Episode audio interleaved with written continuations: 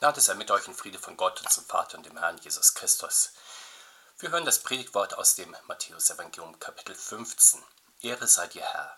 Und Jesus ging weg von dort und zog sich zurück in die Gegend von Tyros und Sidon. Und siehe, eine kananäische Frau kam aus diesem Gebiet und schrie, Ach Herr, du Sohn Davids, erbarme dich meiner. Meine Tochter wird von einem bösen Geist übel geplagt. Und er antwortete ihr kein Wort. Da traten seine Jünger zu ihm, baten ihn und sprachen, Lass sie doch gehen, denn sie schreit uns nach. Er antwortete aber und sprach, Ich bin nur gesandt zu den verlorenen Schafen des Hauses Israel. Sie aber kam und fiel vor ihm nieder und sprach, Herr, hilf mir. Aber er antwortete und sprach, Es ist nicht recht, dass man den Kindern ihr Brot nehme und werfe es vor die Hunde. Sie sprach, Ja, Herr, aber doch fressen die Hunde von den Brosamen, die vom Tisch ihrer Herren fallen. Da antwortete Jesus und sprach zu ihr, Frau, dein Glaube ist groß, dir geschehe, wie du willst. Und ihre Tochter wurde gesund zu derselben Stunde. Jesus Christus hält uns heute diese syrische Frau als Beispiel starken Glaubens vor Augen. Sie lässt nicht locker, sie möchte unbedingt, dass ihre kranke Tochter wieder gesund wird. Doch Jesus will ihr und ihrer Tochter zunächst nicht helfen. Er hat sich ja in diese abgelegene Gegend zurückgezogen, nördlich von Galiläa ins Gebiet des heutigen Libanon. Dort möchte er beten und sich ausruhen. Da kommt diese Frau, es ist eine Griechin, die in diesem Landstrich wohnt. Sie ist sehr selbstbewusst, mit dem großen Auftritt unterwegs. Hallo, hier komme ich. Und doch auch von ihrer Sendung erfüllt. Und so schreit sie und läuft Jesus hinterher. Diese Frau ist nicht nur laut, sie ist auch in ihrer eigenen religiösen Welt gefangen. Kanaaniter und Israeliten hatten Religionen, die nicht miteinander kompatibel waren. Die Kanaaniter verehrten das Göttliche an allen möglichen Ordnung, Orten in Wald und Wiesen, Tälern und Höhen, Quellen und Seen, in den Geistern der Lebenden und der Verstorbenen. Auch heute ist Naturromantik und Naturbegeisterung weit verbreitet. Menschen gehen auf die Knie bei Sonnenauf- und Untergängen, blühenden Wiesen, dem Anblick von Falken, Rehen, Wildschweinen, Kranichen, dem Schwirren von Libellen und Bienen und dem Zwitschern der Vögel. Und so gut die Ehrfurcht vor der Schöpfung Gottes ist, die Liebe zur Natur und zu allen Geschöpfen in Gottes schönem Garten, die Welt soll nicht esoterisch verklärt, sie soll nicht vergöttlicht werden oder der Mensch und seine Möglichkeiten zur Weltveränderung und Weltgestaltung über Gott erhoben werden. Zur Naturreligion gehört auch die Geisterverehrung etwa der Genies vergangener Jahrhunderte und gegenwärtiger Zeit aus Wissenschaft, Kultur und Politik. Welcher Personenkult wird heute doch immer wieder betrieben, um Stars aus Mode, Film, Technik, Wissenschaft und Politik, manchmal aber auch in kleinem Stil, wenn Verwandte und Freunde geradezu vergöttert werden. Jetzt könnte man sagen, jeder glaubt halt an irgendwas, muss nicht jeder durch seinen eigenen Glauben und auf seine eigene Weise selig werden. Doch wir sehen, dass bestimmte Vorstellungen regelrecht krank machen können. Die Tochter der kananäischen Frau ist schwer erkrankt, nicht körperlich, sondern geistig. Es wird gesagt, sie wird von einem bösen Geist übel geplagt. Bestimmte Gedanken und Weltanschauungen, die vielleicht Erwachsene einordnen können, können doch zarte Kinder und Jugendseelen aus dem Lot bringen, denken wir, wie unglücklich bisweilen Jugendliche werden, weil sie nicht so sind wie das große Idol, dessen Follower sie sind. Denken wir auch an die Jugendlichen, die sich so sehr vor nahen Umweltkatastrophen fürchten, dass sie keine Zeit mehr haben, in Ruhe zur Schule zu gehen und fürs Leben zu lernen. Manche begeben sich sogar in den Hungerstreik und schädigen ihren Körper. Die besorgte Mutter in unserem Evangelium sieht klarer, bei ihrer Tochter liegt eine geistliche Krankheit vor, das hat sie erkannt, dass sich hier eine Seele nach dem lebendigen Gott sehnt. Wie ist sie dazu gekommen? Offenbar war sie auf den Glauben an den einen persönlichen Gott gestoßen, der die Welt und alle Völker gemacht hat, der sich seinem auserwählten Volk durch sein Wort kundgegeben hat und der in seinem Sohn Jesus Christus Mensch geworden ist, so dass man ihm persönlich begegnen kann. Vielleicht trieb sie in den erschreckenden Erfahrungen mit der Krankheit ihrer Tochter der Mut der Verzweiflung zu Jesus. Not lehrt bekanntlich beten. Vielleicht aber war sie auch zur klaren Erkenntnis und Überzeugung gekommen, dass halbe Sachen nun nichts mehr nutzen und nur der Herr Jesus noch helfen kann. Und so läuft sie Jesus hinterher und ruft, Ach Herr, du Sohn Davids, erbarme dich meiner. Eigentlich ist das ein schönes, tief von Herzen kommendes Gebet. Diese Frau kennt die gottesdienstliche Sprache. Sie ist sich sicher, Jesus ist der Retter und Erlöser, der auch ihr und ihrer Tochter helfen kann. Doch sie ist zu forsch und zu fordernd. Jesus antwortet ihr nicht. Sie schreit weiter hinter ihm her. Da denken wir, wie die Jünger vielleicht, da sollte doch der Gottessohn und Erlöser der Welt etwas tun. Er müsste sich doch jetzt erbarmen. Er ist doch im Zugzwang, oder nicht? Doch offenbar geht die Heilung von Seelen nicht so einfach im Vorübergehen. Jesus will von dieser Mutter mehr als tiefe Sorge um ihr Kind, mehr als ein richtiges Glaubensbekenntnis auf den Lippen und ein selbstbewusstes, forderndes Auftreten. Deshalb die erste Korrektur, ich bin nur gesandt zu den verlorenen Schafen des Hauses Israel. Keine Zuständigkeit also von Jesus in diesem Fall. Zu Lebzeiten endet sein Auftrag, den er vom Vater im Himmel hat, an der Landesgrenze. Mehr kann, mehr soll er in der kurzen Zeit seiner Wirksamkeit nicht tun. Das ist ja höchst erstaunlich, dass es für den Sohn Gottes Grenzen seiner Fähigkeit zum Guten gibt. Nach seiner Gottheit hat er sie natürlich nicht, aber wohl nach seiner Menschheit, so wie jeder Mensch nur eine begrenzte Kraft zu helfen hat. Manch einer heute nimmt sich für sein Leben nichts weniger als die Rettung der Welt vor. Kleiner geht nicht.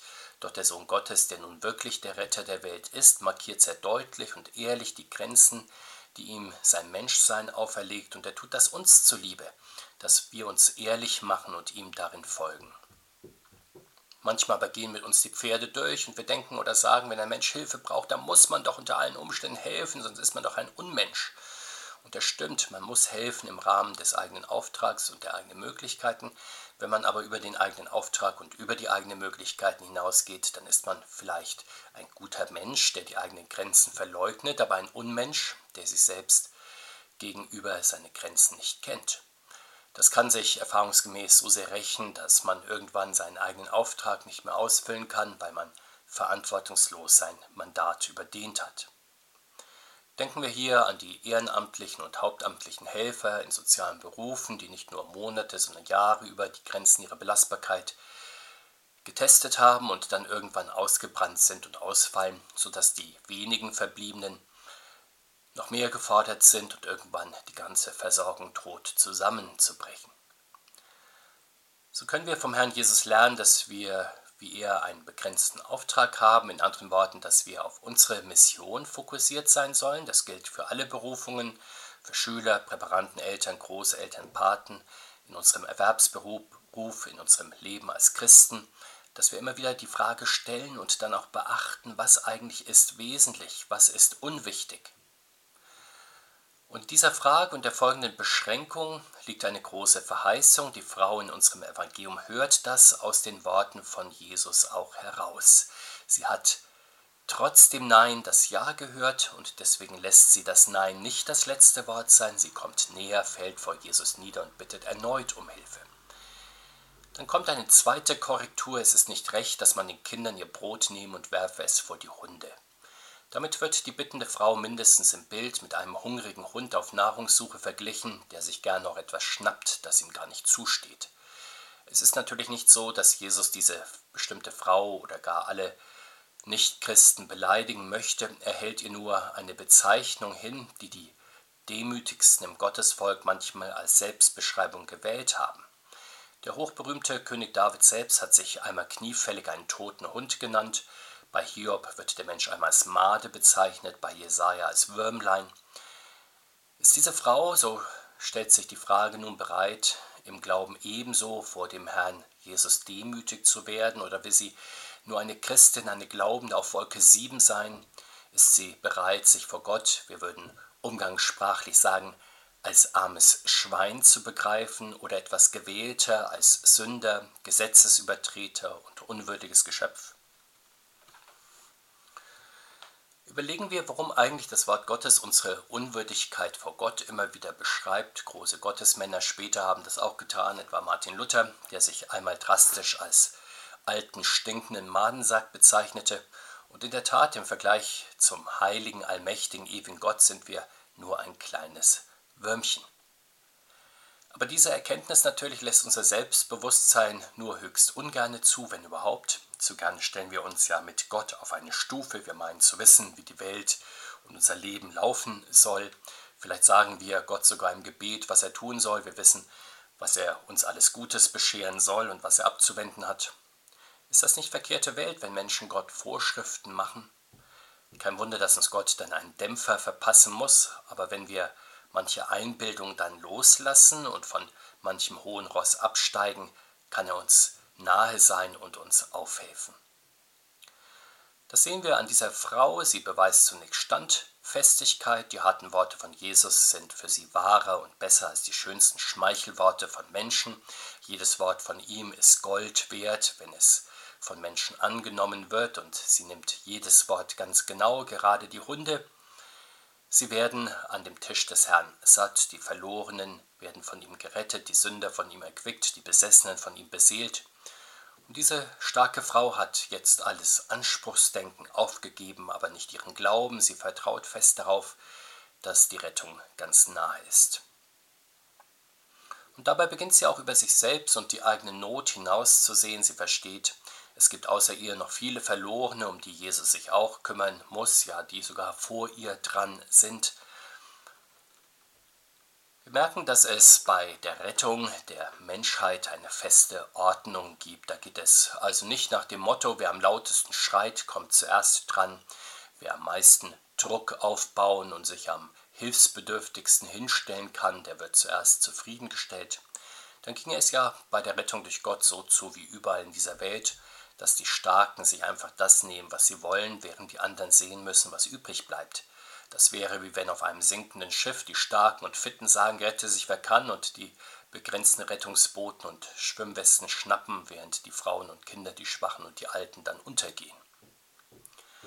Gott wäre ein schlechter Vater seiner Kinder, wenn er solche Wildwest-Methoden im Blick auf die Rettung dulden würde, in der Kirche gibt es also eine feste Heilsordnung. Da geht es nach der Reihenfolge der Berufung. Zuerst kommen die Erstberufenen, das ist das alte Gottesvolk im Land Israel, dann kommen die anderen Völker und zwar in der Reihe ihrer Berufung, die Griechen, die Römer, die Kelten, die Germanen, die Slawen, die Angelsachsen, die jüngeren Kirchen in Südamerika, Afrika, Asien. Also kein wildes Durcheinander, sondern immer schön der Reihe nach. Die Frau in unserem Evangelium belegt, dass sie auch von sich und ihren Bedürfnissen absehen kann. Demütig nimmt sie den Platz am Katzentisch ein, den Jesus ihr zuweist. Genugsam bittet sie nur um ein paar Restkrümel vom Gnadentisch, so wie die gut erzogenen Hunde sich ruhig und brav unter den Tisch setzen und sich mit den Happen begnügen, die ihnen zugeworfen werden. Mehr will sie gar nicht, das reicht ihr, damit ist sie zufrieden. Und Jesus lobt ihren Glauben. Er sieht jetzt nicht nur einen starken Willen, sondern einen durch sein Wort gefestigten, umsichtigen Glauben aus einem demütigen Herzen. Und er lobt diese Frau, dein Glaube ist groß und nun erfüllt er ihr auch ihren Wunsch, ihre Tochter wird gesund. Genauso lobt der Herr auch unseren Glauben, wenn wir ihm nicht als grenzenloser Anspruchsteller und polternde Moralpächter ungeduldig gegenübertreten, oder als vorlaute Welterklärer, sondern als bescheidene Bettler, die auf sein Wort genau hören, die sich von ihm den angemessenen Platz im großen Ganzen der Kirche zuweisen lassen und dankbar erkennen, dass selbst Krümel der Gnade zu unserem Heil reichen. Liebe Präparanten, wie diese Frau treten auch wir manchmal mit Ansprüchen an Gott heran, das ist schon angeklungen, Vielleicht ist das auch bei euch manches Mal so. Wir sind ja schon als kleines Kind getauft worden und haben in unserer Verwandtschaft viele getaufte Christen. Und ihr, liebe Präparanten, habt im Kindergarten und im Religionsunterricht schon einiges über den christlichen Glauben gelernt, sodass ihr zu Beginn eures kirchlichen Unterrichts vielleicht meint, das weiß ich eigentlich doch schon fast alles, oder? Und wenn ihr dann anfangt, regelmäßiger den Gottesdienst zu besuchen, könnte euch in den Sinn kommen, jetzt fange ich langsam an sogar zu schweben und ihr denkt vielleicht, wenn ich dann Gott um etwas bitte, dann muss er mir doch unbedingt helfen, schließlich bin ich ein Präparant oder eine Konfirmandin. Oder irgendwann schließlich bin ich doch ein konfirmierter Christ, der Gott gegenüber einen Anspruch hatte auf Hilfe. Wir haben es im heutigen Evangelium gelernt, dass Jesus Anspruchsdenken ausbremst, dass er unseren Glauben immer wieder auf die Probe stellt und so wie es in eurer Schulzeit verschiedene Tests gibt, so wird auch auf dem Weg zur Konfirmation euer Glaube immer wieder getestet und dann auch trainiert. Manche Menschen denken ja, Glaube ist vor allem ein gutes Gefühl, ein Zustand der Entspannung oder der Harmonie. Die Frau in unserem Evangelium versteht und sie zeigt uns auch, dass Glaube vor allem Hingabe ist, die auch manche Übung in Bescheidenheit und Frustration nicht scheut. Wir sehen das ja am besten an Jesus selbst, der sein Leben am Kreuz für die Seinen hingibt. Öfter einmal sagt er uns, dass Glaube selbst und Weltüberwindung bedeutet und dass er hilft, einen guten Kampf des Glaubens zu bestreiten. Und das sagt er natürlich nicht nur euch Präparanten heute zu Beginn eures kirchlichen Unterrichts, sondern uns allen in unserer Gemeinde, in unserer Region, in Europa. Manchmal bilden wir uns in unserer Gemeinde und im Coburger Land etwas auf die lange Glaubensgeschichte hier ein. Solange steht unsere Wehrkirche schon hier am Ort. Im Coburger Land wurde sehr früh die Reformation eingeführt. Martin Luther hielt sich bekanntlich auf der Feste Coburg auf. Und so kommt es manchmal zu dem Hochgefühl, dass man den Christen in Coburg und im Coburger Land auch nachsagt, dass sie stolz darauf sind, dass sie Luther und die Reformationsgeschichte auf der Feste Coburg haben und Gott in ihrer schönen Natur. Und da ist sie natürlich dann wieder die Naturreligion. Die Frau unserer Geschichte zeigt, womit wir besser beginnen sollten, nämlich damit Jesus Christus zu suchen, auch unseren größten Stolz vor ihm abzulegen, im Gebet zu ihm zu rufen und nicht zu schnell die Flinte ins Korn zu werfen, wenn er nicht so will, wie wir meinen, dass er doch wollen sollte. Liebe Präparanten, gemeinsam wollen wir weiter im Glauben kommen. Wir begeben uns gemeinsam in die Schule des Heiligen Geistes. Im Gottesdienst und in unserem Unterricht blicken wir auf den Herrn Jesus. Im Singen und Beten nehmen wir Kontakt mit ihm auf. Wir lernen etwas darüber, wie wir unsere Angewiesenheit auf ihn erkennen und auch bekennen und wie er uns seine Gnade schenkt, die wir nicht verdient haben. Und mit der Hilfe des Herrn finden wir dann dazu, aus der unverdienten Gnade Gottes zu leben. Das ist die Lebensschule des Glaubens, in der alle Christen stehen und ihr als Präparanten nun auch bewusst. Wir bitten den Herrn, dass er euch in der Zeit der Konfirmationsvorbereitung in besonderer Weise mit den Gaben seines Heiligen Geistes beschenke.